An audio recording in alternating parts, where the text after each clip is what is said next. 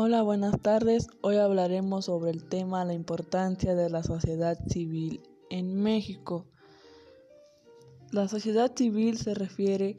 al grupo de instituciones, organizaciones, asociaciones o movimientos sociales dedicados a la asistencia social,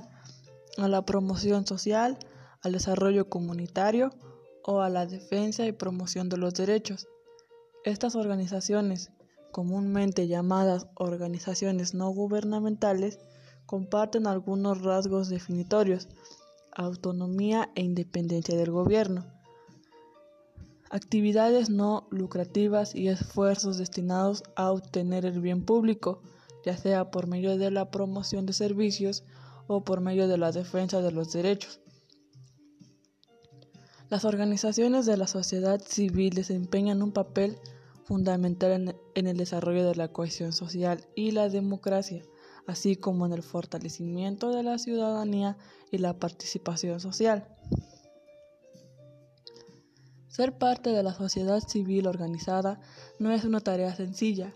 pues implica un ejercicio de coherencia y responsabilidad, así como un reto que se debe asumir día con día. En primer término, en tanto que constituyen la instancia que, advirtiendo las problemáticas de la sociedad, debe recoger la voz de la misma, integrar su pluralidad en cuestiones concretas y transmitir ese producto a la escena política y al entorno público. Esta tarea lleva implícito el entrar en contacto con las autoridades y estructuras del poder para, con frecuencia, decir lo que no siempre están dispuestas a escuchar. Implica valorar, criticar, pero también proponer y dar seguimiento a esas propuestas. En el fondo, impera la voluntad de hacer una sociedad mejor, de lograr la incidencia de intereses comunes para emprender acciones que produzcan beneficios generales. El señalar, problemas, evidenciar necesidades o solicitar atención o demandas y reclamos sociales no significa oponerse a la implicación de la ley, pretender debilitar a las autoridades o obstaculizar programas, acciones de gobierno. Por el contrario, las voces que desde la sociedad civil se levantan enriquecen el debate público, ayudan al equilibrio entre autoridades y poderes, fortaleciendo la institucionalidad democrática. La pluralidad, la tolerancia, el reconocimiento verdadero, la libertad y la democracia solo son posibles donde existe una sociedad civil organizada,